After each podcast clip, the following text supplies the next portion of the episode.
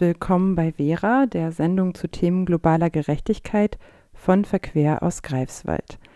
Mein Name ist Laura Armborst und mit mir in der Moderation dieser Sendung ist Katriona Dannenberg, die ihr gerade schon gehört habt. Hallo. Bei uns soll es heute in einer zweiten Sendung um das Thema Gedenken und Erinnern gehen. Wer die letzte Sendung gehört hat, erinnert sich vielleicht an einen Stolperstein-Rundgang, den Sünner und ich gemacht haben und bei dem viele Themen aufgetaucht sind, um die es auch weiterhin gehen soll. Wir hören noch mal rein. Also vor allem hat es alles angefangen tatsächlich mit diesem Besuch in Ravensbrück, würde ich sagen, von der Schule aus. Und mich hat auch sehr geprägt einfach diese Auseinandersetzung in der Schule damit, die für mein Empfinden viel zu kurz und viel zu wenig tiefgehend war, aber es hat trotzdem irgendwie sehr tief was in mir berührt und es ist trotzdem so ein Entsetzen geblieben und auch sehr viele Fragen. Im Hinblick darauf, worüber wir eben gesprochen haben, bedeutet das für mich, dass es wichtig ist, äh, die Namen zu nennen, also die, die Namen dieser Menschen zu kennen und was darüber hinaus möglich ist.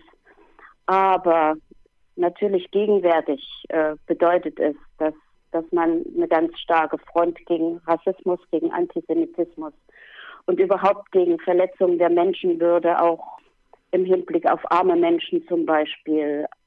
Ja, dass man einfach sehr große Aufmerksamkeit auf diese äh, Menschengruppen lenkt und sie wertschätzt.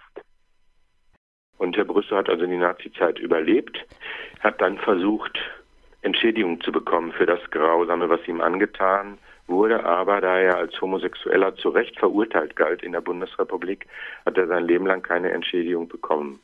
Das waren ein paar Eindrücke aus der letzten Sendung von Vera zum Thema Gedenken. Da ging es um die Stolpersteine. Wir haben Sünna Herklotz aus der Vera-Redaktion zuerst gehört, außerdem Elisabeth Dibbern und Jürgen Wenke, die zu den Stolpersteinen in Greifswald recherchiert haben und auch darüber hinaus viele Gedanken geäußert haben in den Interviews. Die Sendung könnt ihr nachhören, wenn euch das interessiert. Ja, und damit sind wir auch schon mitten in einigen Themen, über die wir heute sprechen wollen.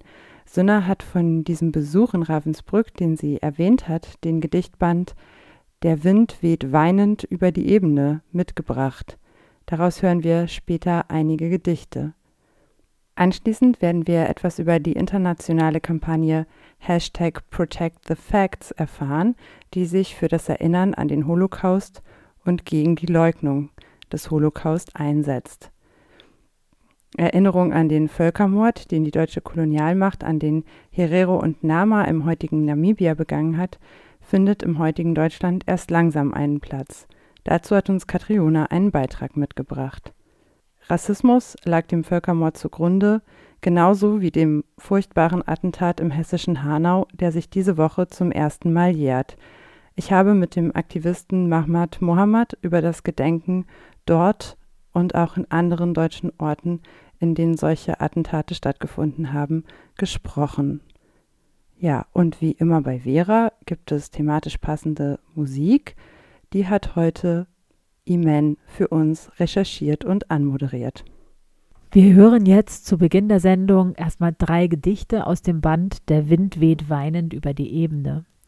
Es handelt sich um Texte von Frauen, die im Konzentrationslager Ravensbrück inhaftiert waren und häufig dort ermordet wurden. Unter den unvorstellbar schweren Bedingungen sind viele Lieder und Gedichte entstanden, die oft als Geschenke zu Namenstagen der Mitinsassinnen verschenkt wurden wie die Überlebende Anna Burdowna sich erinnert. Im Vorwort des von der Stiftung Brandenburgische Gedenkstätten sowie der Mahn- und Gedenkstätte Ravensbrück herausgegebenen Gedichtbandes steht als letzter Satz geschrieben diese Gedichte, wie auch die vielen anderen Zeugnisse der Liebe zum Leben und des Widerstandes gegen die Barbarei, geben uns Hoffnung und Mut in unserem Ringen um eine menschlichere Welt. Das erste Gedicht heißt an meine Brüder in den Konzentrationslagern. Es wurde von Dr. Käthe Leichtner, einer österreichischen Sozialdemokratin, verfasst. Mehrere Mithäftlinge haben das Gedicht auswendig gelernt und über den Tod der Autorin hinaus weitergegeben. Gelesen von Sinna Herklotz. An meine Brüder in den Konzentrationslagern von Käthe Leichter. Bruder, schreckst du auch des Nachts oft empor aus wirren Träumen? Sind es Bilder, tags bewusst, die dir nachts den Schlaf umsäumen? Warst du heute bei Weib und Kind? Ich war bei meinen Kleinen, deckte beide zu und sprach Mutter kommt bald, brav sein und nicht weinen. Die Lampe warf ihr mildes Licht auf Buch und Sofaecke. Wir saßen still, mein Mann und ich, nichts, das die Kinder wecke. Da schreckte ich auf, fahl schien der Mond auf eiserne Gestelle. Unruhig warfen sie sich rings im Schlaf, nichts, was die Nacht erhelle. So lieg ich unter so vielen und doch so einsam und so kalt. Ich in Ravensbrück, du in Sachsenhausen, Dachau oder Buchenwald. Bruder, stehst du auch des Morgens frierend beim Appell? Wir stehen stumm in Zehnerreihen, im Osten wird es langsam hell, steil ragt der Wald, wir atmen die Luft in vollen Zügen, um Kräfte zu sammeln für den Tag, denn keiner von uns will unterliegen. Da flamment's im Osten seltsam auf, als stünde die Welt in Flammen.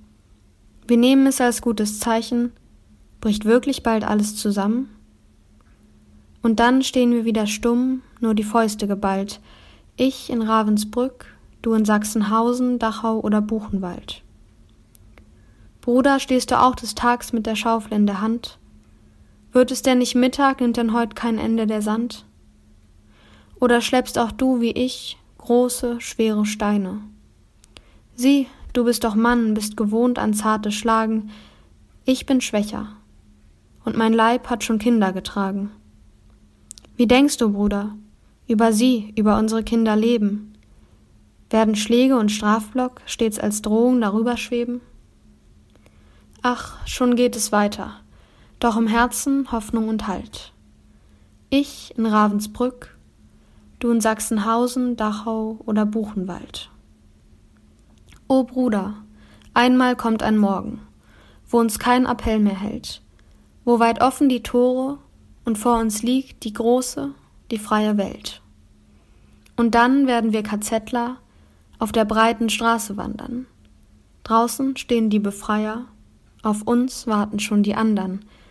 Und wer uns sieht, sieht die Furchen, die das Leid uns ins Antlitz geschrieben. Sieht Spuren von Körper- und Seelenqual, die uns als Mal geblieben. Und wer uns sieht, sieht den Zorn, der hell in den Augen uns blitzt, sieht den jauchzenden Freiheitsjubel, der ganz unsere Herzen besitzt. Und dann reihen wir uns ein in die letzte große Kolonne, dann heißt es zum letzten Mal vorwärts Marsch. Doch dann führt der Weg zur Licht und zur Sonne. Bruder, siehst du gleich mir diesen Tag. Du musst doch denken, er kommt bald, und dann ziehen wir. Ich aus Ravensbrück, du aus Sachsenhausen, Dachau oder Buchenwald. Das Ravensbrücklied von einer unbekannten Österreicherin, die hingerichtet wurde. Welch Fäden auch das Schicksal spinnt, Kopf hoch und straff gespannt die Nerven. Denn nichts vermag uns umzuwerfen, wenn wir nur bleiben, die wir sind. Nach außen still im Sinn der Haft, die zu Gehorsam uns verpflichtet doch innerlich hoch aufgerichtet, im Wissen um die eigene Kraft. So wollen wir, solang's sich fügt, uns beugen vor dem Zwang dem Harten und gläubig auf das Leben warten, das jenseits der Baracke liegt. Dieses Lagerlied war vielen Häftlingen bekannt und wurde häufig gesungen. Die deutsche Kommunistin Rita Sprengel von 1942 bis 1945 im Lager und aktiv im Widerstand tätig, veränderte die letzte Strophe. So müssen wir, solang sich fügt, uns beugen vor dem Zwang, dem Harten, doch ständig für das Leben wirken, das jenseits der Baracken liegt. Krematorium von Alexandra Sokowa in Ravensbrück 1944 Ich will von einem Kamin erzählen. Nicht von dem, der in den Gästezimmern der Bourgeoisie mit angenehmem Feuer die Füße wärmt und wo die Flamme lärmend spielt. Ich will von einem anderen Kamin erzählen, der in dem schrecklichen Konzentrationslager erbaut worden ist. Er wird hier Krematorium genannt. In ihm werden die Kranken oder Schwachen verbrannt. Jenes Kaminkrematorium brennt Tag und Nacht. Seine rote Flamme steigt zum Himmel auf. In ihm werden die verlorene Mutter oder Tochter verbrannt, mit dem schwarzen Rauch fliegt ihr Leben davon. Diesen Weg sind Hunderttausende von Menschen gegangen. Man hatte sie in die Gaskammer geführt. Mütter, Väter, sogar kleine Kinder. Dort hat man sie zu Hunderten auf einmal getötet. Mit ihrem Körper wurde der Kamin immer wieder von neuem geheizt. Die heiße Flamme vermischte sich mit dem Rauch, so kochte das unschuldige Menschenblut. Aber mit der gleichen Flamme ist auch die Rache geboren. Like As von Dan Wolf, ein Song des amerikanischen Rappers, Schauspielers und Pädagogen Dan Wolf. In seinen eigenen Worten beschreibt er seinen Song. Am Ende des Tages geht es in Like As darum, dass deinen Gedanken Taten folgen. Unsere Worte zählen. Du, was du sagst und sag, was du tust. Verwende Worte, um aufzubauen, anstatt zu zerstören. Dan Wolf ist auch als Gründer des Projekts Sound in the Silence bekannt. Ein Kunstprojekt, das seit 2018 im ehemaligen Frauenkonzentrationslager Ravensbrück als ein Generationenforum stattfindet und bei dem sich junge Menschen aus aller Welt mit Überlebenden des Holocausts treffen, um gemeinsam eine Performance zu gestalten und Begegnungs Begegnungsworkshops durchzuführen. Ihr hört Vera, Verquerradio, die Sendung zu Themen globaler Gerechtigkeit von Verquer aus Greifswald. Zu hören in Greifswald, Neubrandenburg und Machin immer donnerstags um neun im offenen Kanal und in Rostock am ersten und dritten Mittwoch im Monat um 18 Uhr bei Loro. Nachhören könnt ihr Vera in der Mediathek der Landesmedienanstalt und unter bildung-verquer.de slash radio.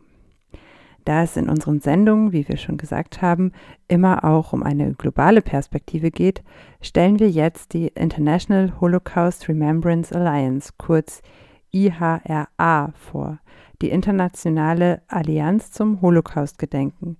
Sie wurde 1998 als zwischenstaatliche Einrichtung gegründet und bringt Regierungen und Experten zusammen. Ihre Ziele sind es, die Aufklärung und Forschung über und das Erinnern an den Holocaust weltweit zu fördern und voranzutreiben. Sarina aus der Vera-Redaktion berichtet von der Kampagne Hashtag Protect the Facts, die die IHRA vor einigen Wochen ins Leben gerufen hat. 41 Prozent der deutschen SchülerInnen über 14 Jahren wissen nicht, dass Auschwitz-Birkenau ein Konzentrations- bzw. ein Vernichtungslager war. Zu diesem Ergebnis kam 2017 eine Umfrage der Körber-Stiftung. Gelesen habe ich den Fakt jedoch im preisgekrönten Kurzfilm Muzzletov Cocktail, ein Film, der in einem irrwitzigen Tempo eindringlich, erschreckend und komisch zugleich davon erzählt, was es heißt, als Jude in Deutschland aufzuwachsen. Es ist ein Film, der einen auch nach dem Abspann noch begleitet über 75 Jahre nach dem Ende des Zweiten Weltkriegs ist die Erinnerung an den Holocaust bedroht. Aber nicht nur das weniger werdende Erinnern ist ein großes Problem, der Holocaust ist das am besten dokumentierte Ereignis in der Geschichte. Trotzdem nehmen seine Leugnung oder Verzerrung weltweit zu. Das ist gefährlich, denn die Holocaust-Verzerrung untergräbt unser Verständnis der historischen Wahrheit und ebnet so den Weg für Holocaust-Leugnung Antisemitismus, Verschwörungsmythen und gefährliche Formen des Nationalismus. Bekannte historische Aufzeichnungen des Holocaust werden entschuldigt, minimiert oder falsch dargestellt. Die Verantwortung für die Errichtung von Konzentrations- und Todeslagern durch Nazi-Deutschland wird verwischt. Die Zahl der Holocaust-Opfer minimiert. Es wird versucht, die Juden rhetorisch für ihren eigenen Völkermord verantwortlich zu machen Juden werden beschuldigt, den Holocaust für irgendeine Art von Gewinn benutzt zu haben. Die Rolle der Verbündeten des nationalsozialistischen Deutschlands wird verzerrt. Der Begriff Holocaust wird absichtlich falsch verwendet für Ereignisse oder Konzepte, die in keiner sinnvollen Weise mit dem Völkermord am europäischen und nordafrikanischen Judentum durch Nazi-Deutschland und seine Komplizen zwischen 1941 und 1945 zusammenhängen. Personen oder Organisationen, die an den Verbrechen des Holocaust beteiligt waren, werden trivialisiert oder geehrt. Die International Holocaust Remembrance Alliance (IHRA) möchte vor allem bei der Bekämpfung dieser Leugnung und Relativierung des Holocaust Fortschritte erzielen. Im Januar 2021 hat die IHRA deshalb gemeinsam mit der Europäischen Kommission, der UNESCO und den Vereinten Nationen die Kampagne Protect the Facts gestartet.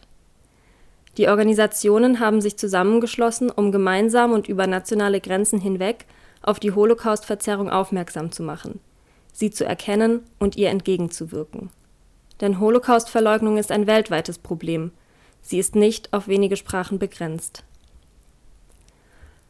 Auf der Kampagnenseite im Internet sind Beispiele gesammelt, was Holocaustverzerrung ist, von denen ich hier bereits einige genannt habe. Auch wahre Fakten über den Holocaust sind gesammelt. Darüber hinaus Handlungsempfehlungen, wie Verzerrung erkannt und was ihr entgegengesetzt werden kann. Ziel der Kampagne ist es, ein Bewusstsein für die Gefahr der Holocaustverzerrung und Verleumdung zu schaffen Dafür gibt es auf der Seite eine Vielzahl von Grafiken auf unterschiedlichen Sprachen, die in den sozialen Netzwerken genutzt werden sollen. Der Kampagnen-Hashtag #ProtectTheFacts soll so eine möglichst große Reichweite erlangen. Wenn der Holocaust relativiert oder verzerrt ist, scheint Antisemitismus nicht mehr so empörend zu sein. Wenn die Verzerrung unangefochten bleibt, kann sich Antisemitismus dem Mainstream nähern die Geschichte hat uns gelehrt, was passieren kann, wenn sich der Antisemitismus normalisiert. Es liegt also an uns allen, dafür zu sorgen, dass der Holocaust nicht geleugnet, entschuldigt, heruntergespielt oder fehlinterpretiert wird. Wir hören jetzt das Lied Drei rote Pfiffe von der österreichischen Band Die Schmetterlinge. Es wurde 1979 geschrieben. Das Lied erzählt die Geschichte von Jelka, die Band traf Jelka im slowenischen Teil Kärntens. Jelka leistete zusammen mit den Partisanen Widerstand gegen die Vertreibung der slowenischen Bevölkerung durch die Nationalsozialisten. Sie wurde gefasst, inhaftiert und gefoltert. Sie überlebte und nach dem Krieg setzte sie sich weiter für die slowenische Minderheit in Kärnten ein. 1985 starb sie. Im Zusammenhang mit dem Nationalsozialismus ist es wenigstens in Teilen gelungen, die deutsche Schuld ins kollektive Selbstbild zu integrieren. Eine Erinnerung und Sprache für das Geschehene hat sich in Deutschland entwickelt bzw. entwickelt sich immer weiter. Heute haben wir sogar ein Wort dafür. Wir nennen das Erinnerungskultur.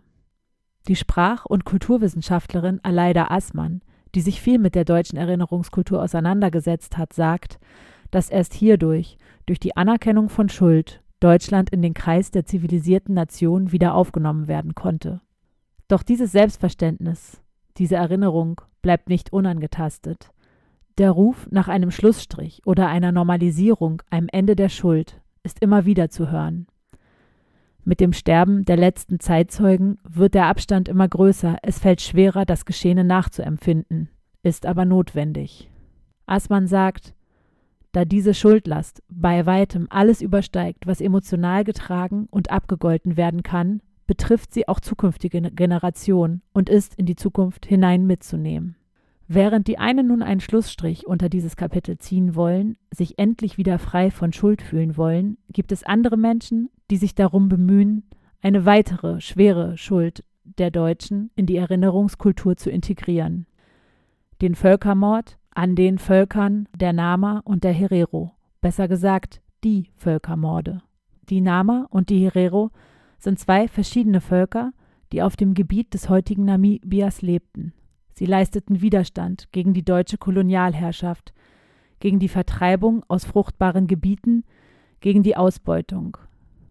1904 kam es zu einem Aufstand, zunächst der Herero und später auch der Nama. Das Deutsche Reich setzte Lothar von Trotha als neuen Oberbefehlshaber ein. Er gab den Befehl, aus dem die Vernichtungsabsicht deutlich wurde und der daher auch Vernichtungsbefehl genannt wird. Er lautete Innerhalb der deutschen Grenze wird jeder Herero mit oder ohne Gewehr, mit oder ohne Vieh erschossen. Ich nehme keine Weiber und Kinder mehr auf, treibe sie zu ihrem Volke zurück oder lasse auf sie schießen. Die Herero wurden immer weiter in die Oma-Heke-Wüste getrieben, während die Wasserstellen besetzt und mit Waffengewalt unzugänglich gemacht wurden.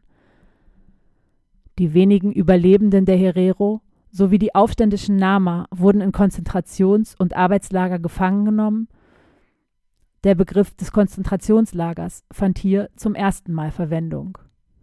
Circa 65 bis 85.000 Menschen wurden in diesem Vernichtungskrieg zwischen 1904 und 1907 ermordet. Ehrliches Gedenken, Anerkennung von Schuld und Verantwortungsübernahme hängen eng zusammen. Auch für die Betroffenen ist dieser Zusammenhang sehr spürbar. Zivilgesellschaftliche Gruppen in Deutschland und Namibia versuchen die Geschichte an die Oberfläche zu bringen, versuchen in beiden Staaten ein Gedenken an die Völkermorde zu ermöglichen. Nachfahren der Nama und der Herero kämpfen um offizielle Anerkennung des Völkermords, um Entschuldigung, um Wiedergutmachung. Doch auch wenn nach heutigen Maßstäben niemand bezweifelt, dass es sich um Völkermord handelte, hat bis heute keine offizielle Entschuldigung oder Benennung als Völkermord stattgefunden. Einzelne deutsche Regierungsvertreterinnen haben sich entschuldigt. Aber das ist nicht das Gleiche. Würde Deutschland die Schuld eingestehen, dann müsste es auch damit rechnen, dass Anspruch auf Reparationszahlungen geltend gemacht wird. Und das soll nicht riskiert werden. Schon seit einigen Jahren verhandelt die Bundesregierung mit der namibischen Regierung um mögliche Ausgleichszahlungen und verweist dabei auf großzügige Entwicklungshilfemittel. Vertreterinnen der NAMA und der Herero sind nicht an den Verhandlungen beteiligt und haben somit keine Möglichkeit, eigene Interessen einzubringen.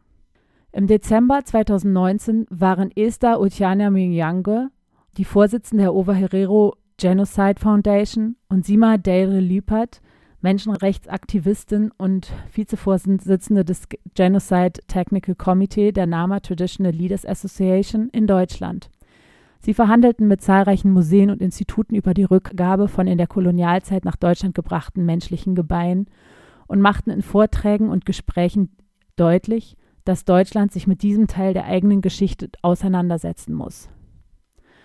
Dr. Claudia Rauhut von der Gruppe Leipzig Kostkolonial hat für Radio Korax einige der wesentlichen Forderungen der Aktivistinnen zusammengefasst.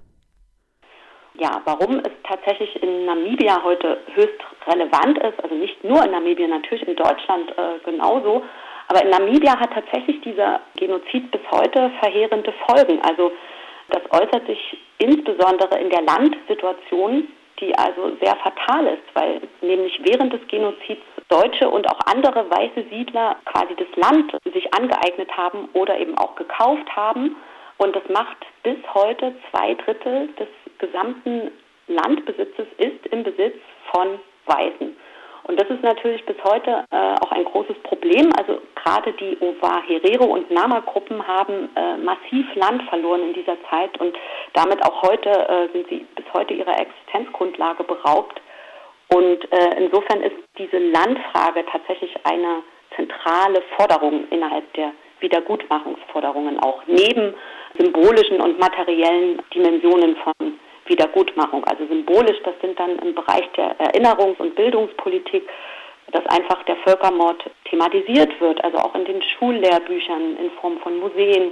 Auf dieser Ebene passiert mittlerweile so ein bisschen was in Namibia, aber ähm, es ist eben immer noch nicht so, wie es eigentlich angemessen behandelt werden müsste.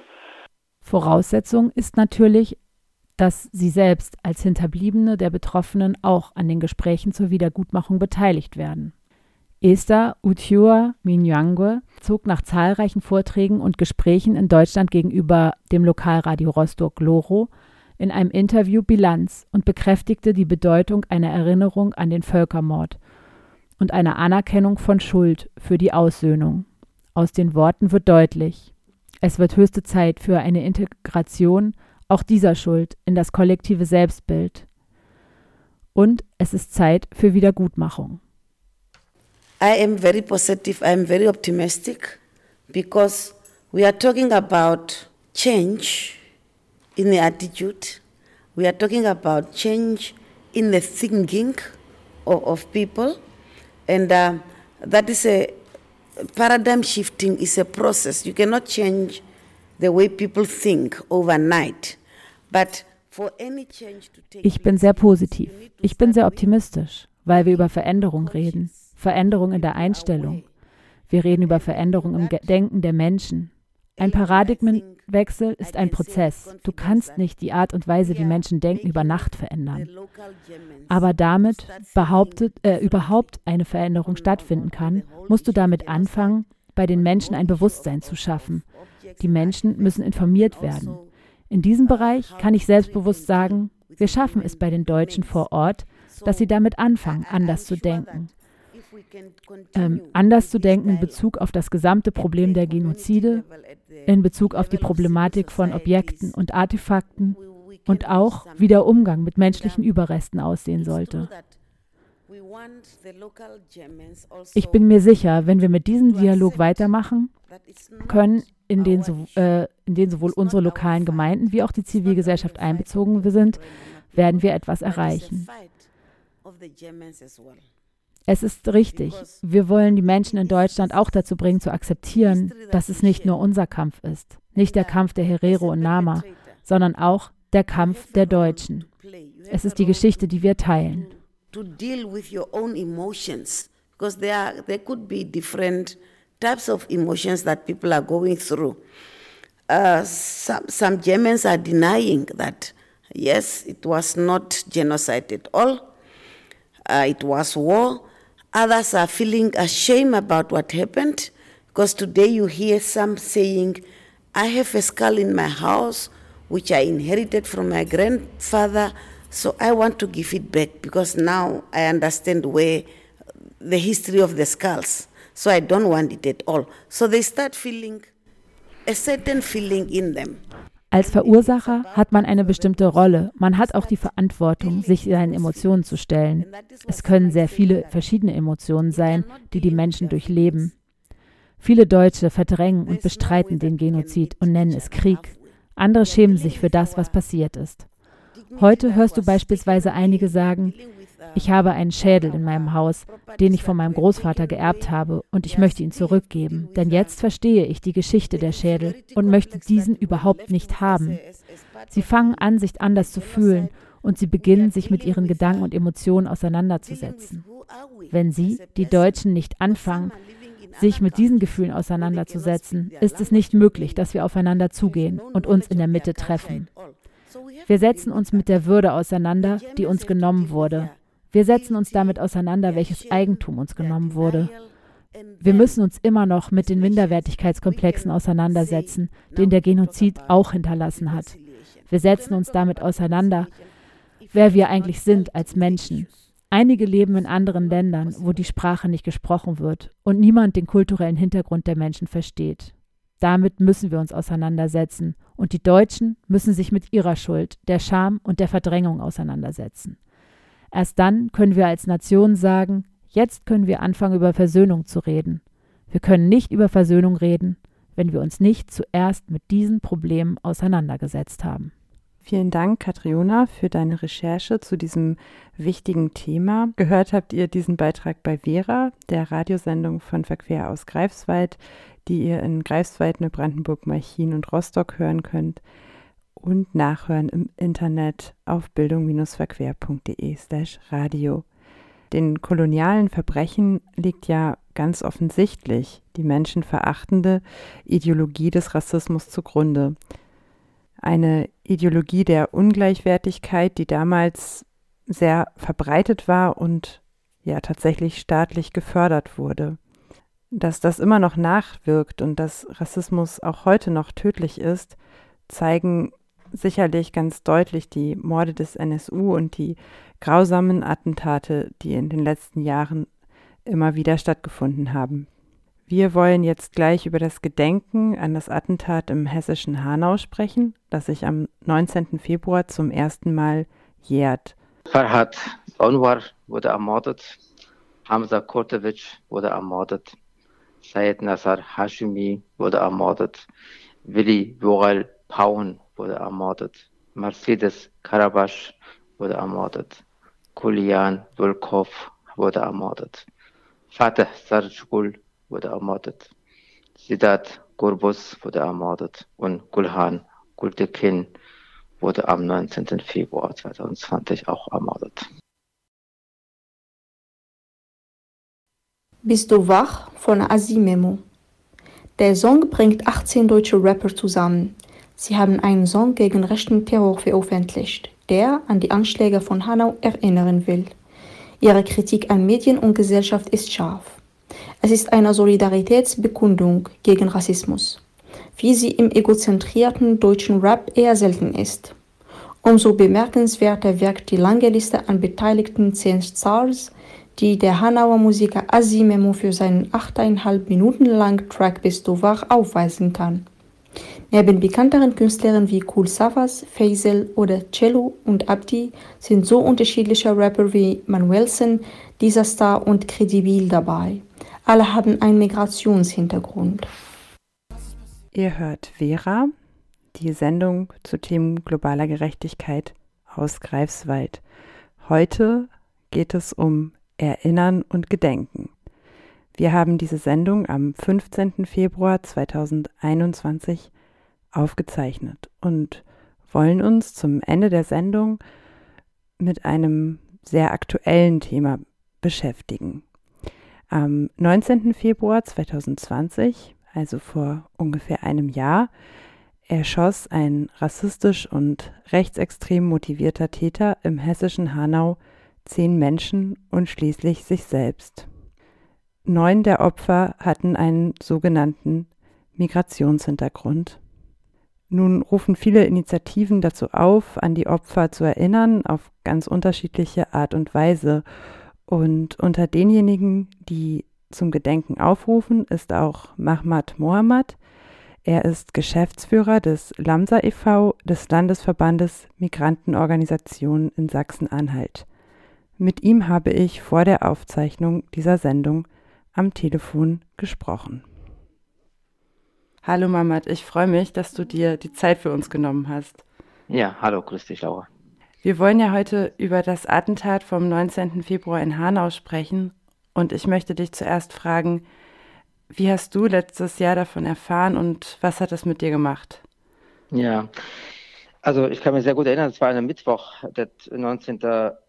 Februar und wir saßen tatsächlich sozusagen äh, auf einem Wohnzimmer mit meiner Frau und wir diskutierten über die Aufarbeitung, ähm, den Anschlag in Halle, das liegt so ein bisschen alles frisch und äh, die Überlegung war, was äh, können wir tun, was können wir machen, was sind die im Hinblick darauf auch in den Netzwerk äh, gemeinsam zu überlegen. Und da kam so eine Push-Nachricht auf mein Handy, dass dieser Anschlag so gegen 22 Uhr in Hanau passiert ist. Und wir guckten uns so total so erschrocken an und sagen, oh nein, nicht schon wieder. Und das war so das Punkt, wir das Gefühl hatten, äh, wir fangen schon wieder von neu an und dass wieder ein Anschlag in, äh, ausgeübt wurde. Siehst du eine Verbindung zwischen dem Anschlag in äh, Halle und in Hanau? Also ich finde, ähm, dass die äh, Anschläge eine gemeinsame Nenner haben und das ist sozusagen der menschenverachtende Anschlag auf die Menschen, die un weil die einfach äh, andere Hautfarbe und Sprache von einem anderen Land herkommen. Das Einzige ist sozusagen ähm, dieser Anschlag rassistischer und islamistischer, aber auch ähm, äh, antisemitischer Angriff auf die Menschen ist. Und das ist sozusagen eine Verbindung. Und äh, was die Attentäter angeht, ich glaube, da muss man nochmal genauer anschauen, aber im Grunde, ähm, dass äh, auf diese beide Anschläge aus Hass und aus die menschenverachtende Haltung die beiden Tätern passiert ist. Ja, ihr als Lamsa ruft ja dazu auf, die Namen der Opfer zu nennen, damit sie nicht vergessen sind. Da habt ihr auch Plakate vorbereitet, auf denen diese Namen zu lesen sind. Warum ist das so wichtig? Also als ich am 19. Februar ähm, das eine Art von Anschlag erfahren habe und am 21. Februar war ich selbst in Hanau. Mit, wir waren 50 Menschen aus Halle, die nach Hanau gefahren sind und ich muss sagen, als ich das vor Ort angekommen bin, es war eine gruselige Stelle, eine, eine Trauer, ein Schweigen. Das ist, äh, geht mir immer noch durch den Knochen, diese Bilder, die ich habe, äh, die ich vor Ort gesehen habe. Und es ist mir klar geworden, dass wir ähm, diese Menschen, Namen der Menschen nicht vergessen dürfen. Und deswegen unsere Aktion für dieses Jahr, dass wir aufrufen, also deutschlandweit äh, Menschen aufrufen, ob sie den Namen aufschreiben, ob die Namen aufsagen, ob die Namen einfach erzählen. Das ist denen überlassen, aber wir wollen diese Namen nicht vergessen, sondern unser Gedächtnis eingebrannt werden, wenn man gefragt wird, wer waren die Opfer von Hanau, dass wir den Namen einfach parat haben. Das ist ja das äh, Schwierige daran ist, dass wir alle äh, Walter Lübcke kennen, der auch ein, so ein Attentat ähm, an, ermordet wurde von rechten äh, Extremisten. Aber wir kennen den Namen der Menschen nicht, die in Hanau ermordet wurden. Und äh, anderen, anderen Opfern auch, die Laufe letzten äh, 20, 30 Jahren ermordet wurden, auch NSU und so weiter. Es wird am 19. Februar ja eine offizielle Gedenkveranstaltung in Hanau geben und das Ganze wird im Hessischen Rundfunk übertragen. Wirst du teilnehmen? Wirst du es dir ansehen? Und was sagst du zu dieser Form des offiziellen Gedenkens? Ja, also ich finde, jede Form der offiziellen Gedenken eine wichtige Form, dass man die äh, an die Menschen erinnert, die an den Tag ermordet wurden. Ich würde selber auch versuchen, teilweise anzuschauen, dabei zu sein. Was mir wichtig ist, glaube ich, was dieser Anschlag auch, also die Menschen, diese Unsicherheit, dass sie ähm, nirgendwo sicher sind. Das ist sozusagen die Besonderheit dieser Anschlag auch ist, wenn die Menschen in der auf Shisha-Bar sind, ob die in einfach mal zusammen Abend mit Freundinnen, Freundinnen treffen, auf ein Bier oder auf einen Kaffee oder auf einen Tee. Und dann wissen die nicht, dass sie zurückkommen können. Ähm, das hat uns als Menschen mit Migrationshintergrund enorme Verunsicherheit äh, verbreitet. Also diese, dass man sagt, wo ist man noch sicher? Und das ist, äh, macht uns äh, sehr verlässlich, macht sozusagen mhm. das ganze gesellschaftliche Zusammenleben äh, brüchig und das ist, was dieser Anschlag natürlich auch verursacht hat, in der Vertrauen an die Sicherheitspolitik, Vertrauen an die zusammenlebende gesellschaftliche Zusammenhaltung und so weiter halten. Und ähm, ich finde, jede Form, ob das von der äh, jeweiligen Bundesregierung oder Landesregierung oder auch von den Initiativen vor Ort, die ja auch geplant sind, wichtig und äh, der erreicht wird, unterschiedliche Gruppen erreicht. Daher darf dieses Anschlag nicht sozusagen in einfach einem politischen Raum bleiben, sondern muss im gesellschaftlichen Raum auch stattfinden. Und ich habe gelesen bei der Initiative 19. Februar Hanau, den Slogan Erinnern heißt verändern. Mhm. Was muss sich verändern? Also nach dem 19. Februar war ja auch dann anschließend, ich glaube am 2. März, der Integrationsgipfel in der Bundeskanzleramt. Und ähm, ich kann mich wohl erinnern, da waren wir alle ziemlich unter Schock, als die Teilnehmerinnen und Teilnehmer dieses Integrationsgipfel. Und deswegen war ähm, die Forderung gewesen, einer Kabinettausschuss, der sich nur mit Rassismus oder Rechtsextremismus beschäftigt, laut. Und äh, die Bundeskanzlerin und deren Bundesministerinnen und Minister haben dann tatsächlich zeitnah beschlossen, dieses Kabinettausschuss einzusetzen. Ähm, ich glaube, was jetzt wichtig ist, dass was der Anschlag auch vor uns Gesellschaft Veränderungen braucht, dass Rassismus ja nicht nur eine äh, Aufgabe von Sozialministerien sind oder Sicherheitsapparate sind, sondern Rassismus ist eine Aufgabe für Gesellschaft, aller gesellschaftlichen Lebenswelten, sage ich mal, unterwegs zu sein. Daher, ähm, das hat sich, hat sich verändert, dass jetzt in der breitere Gesellschaft äh, dieser Anschlag ist angekommen, dass ein klarer Signal und Zeichen war, dass jeden angeht, jeder muss sich was tun. Und diese Veränderungen sind nötig, um auch klare Positionen auf, in der Haltung zu haben.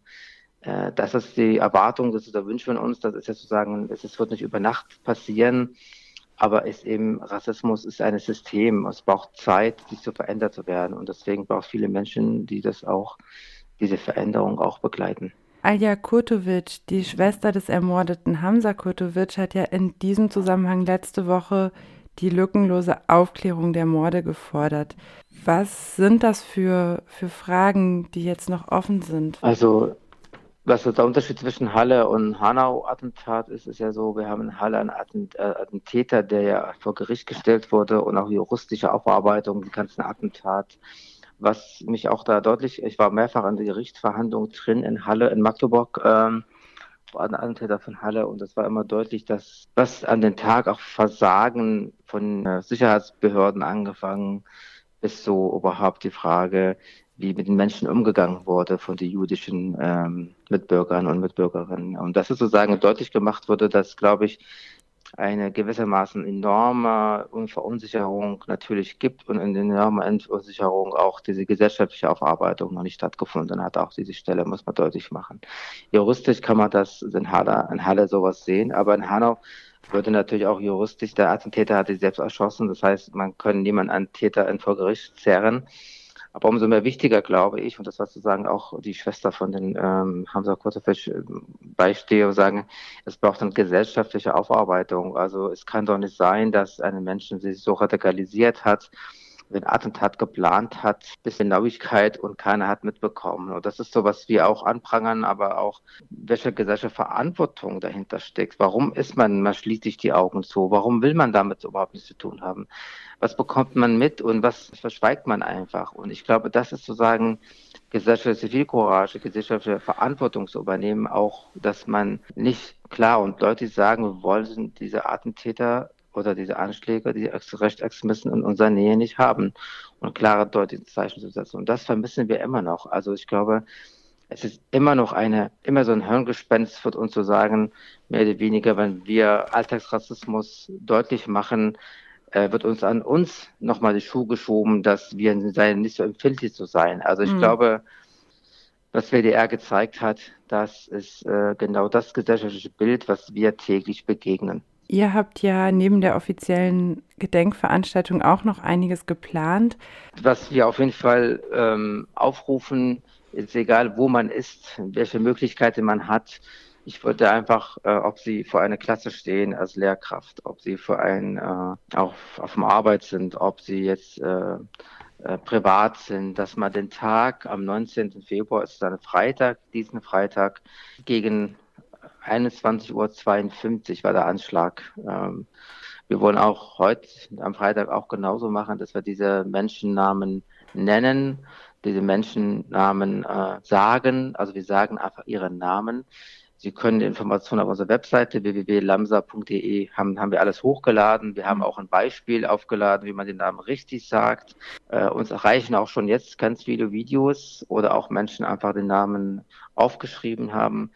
Also das ist die Formate der Gedenken sind vielfältig. Also wir würden einfach aufrufen, dass sie, wo sie sind, eine auch ähm, eine gemeinsame Gedenken tun und das mit den Zeichen zu setzen, dass wir gegen Rassismus, Diskriminierung in unser Land aufstehen. Ja, dann bedanke ich mich für die Antworten. Ja, vielen Dank. I can't breathe from her. I Can't Breathe ist ein Song von der Grammy-Preisträgerin Her, eine US-amerikanische R&B-Sängerin. Sie stellte am 10. Juni den bewegenden neuen Song I Can't Breathe vor, dessen Refrain von Floyds letztem Flehen inspiriert ist, als ein Polizist aus Minneapolis fast neun Minuten lang auf seinem Hals kniete. Bei den 63rd Annual Grammy Awards erhielt I Can't Breathe eine Nominierung für den Song des Jahres. Ja, damit kommen wir zum Ende der heutigen Sendung. Das war Vera, das Verquerradio zu Themen globaler Gerechtigkeit aus Greifswald. Heute waren für euch im Studio dabei ähm, ich, Katriona und Laura. Ja, es ging um das Thema Gedenken und zwar Gedenken im Kontext von menschenverachtenden Ideologien. Wir haben über die Bedeutung der Anerkennung von Schuld gesprochen, wir haben über Rassismus gesprochen und wir haben einiger Opfer des Nationalsozialismus gedacht, indem wir ihre Texte noch einmal lebendig haben werden lassen. Ähm, aber wir sind noch nicht ganz am Ende, denn Laura, eine Sache kommt noch zum Ausklang der Sendung. Genau. Zum Abschluss hört ihr noch zwei Gedichte, die in der zweiten Ausgabe von Literarische Diverse erschienen sind. Literarische Diverse ist ein Magazin für junge und vielfältige Literatur mit Gedichten, Interviews und kraft- und liebevollen Illustrationen. Herausgegeben wird literarische Diverse von Jasmin Altinay. Der Schwerpunkt der 2020 erschienenen Ausgabe ist Sprache. Ähnlich wie das Konzept unserer Radiosendung Vera versucht auch literarische Diverse eine Plattform zu schaffen für Stimmen und Perspektiven von marginalisierten Personen, die oft nicht gehört werden. Sprache ist etwas, mit dem wir unsere Emotionen ausdrücken können, damit unsere Belange gehört werden. Mit Sprache öffnen wir Perspektiven und Blickrichtungen. Sprache kann aber auch ein Ventil für unser Selbstsein, wenn Gefühle Platz brauchen und raus müssen, damit sie uns nicht erdrücken. Das Gedicht, das wir jetzt hören, Hanau, kein Vergeben, kein Vergessen, wurde von Jasmin Darian geschrieben und Jasmin hat es für unsere Sendung auch aufgenommen. Hanau, kein Vergeben, kein Vergessen. Ich stehe vor dir. Du redest. Ich höre. Ich rede, du schweigst. Kein Wort. Ich rede, du drehst dich. Kein Wort. Du redest immer lauter, meine Worte kommen nicht mehr an. Du redest weiter, immer weiter. Kein Wort der Empathie, kein Verständnis. Deine Stimme wird immer lauter. Meine Stimme geht unter, meine Worte finden kein Gehör. Meine Worte verlieren ihren Wert, um mich herum immer mehr Menschen. Sie wiederholen deine Worte. Eure Stimmen werden immer lauter und lauter und lauter. Ich fange an zu schreien. Einzelne Worte. Ungerechtigkeit, Angst, Verlust. Eure Sprache ändert sich zu einer Haltung, zu einem Mund, zu einem Menschen. Ich kenne eure Worte nicht. Ich kenne eure Sprache nicht. Ich kenne euch nicht. Ihr nimmt mir meine Sprache. Ich verstehe eure Sprache nicht. Ihr wollt meine Worte nicht, ihr wollt meine Sprache nicht. Meine Stimme nehmt ihr mir nicht. Meine Worte stiehlt ihr mir nicht. Meine Sprache gehört euch nicht. Hanau von Janer Doan Einsam und allein. Diesmal nicht gefühlt, sondern von außen. Nicht objektiv, dennoch real. Es ist, als würde tröpfchenweise, betörend und betäubend, Terror zum Gefühl zerfließen.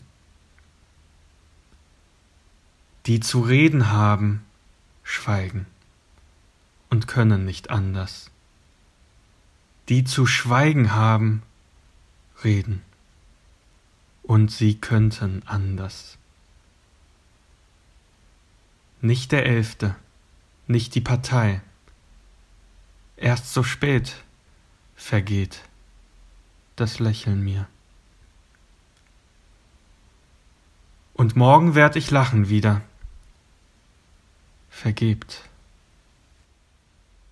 Ich werde rauchen können, ohne die Scherben der Pfeifen zu bedenken. Ich werde sprechen können, ohne das Unrecht des Wortes zu bedenken. Ja, ich werde lachen können, ohne die, die nicht mehr hören, zu bedenken. Heute gedenken wir, ja wahrhaftig, morgen bedenken wir, ja ganz ernstlich. Und übermorgen? Dass wir lachen, ist unsere Rettung und verbleibt uns als Schuld.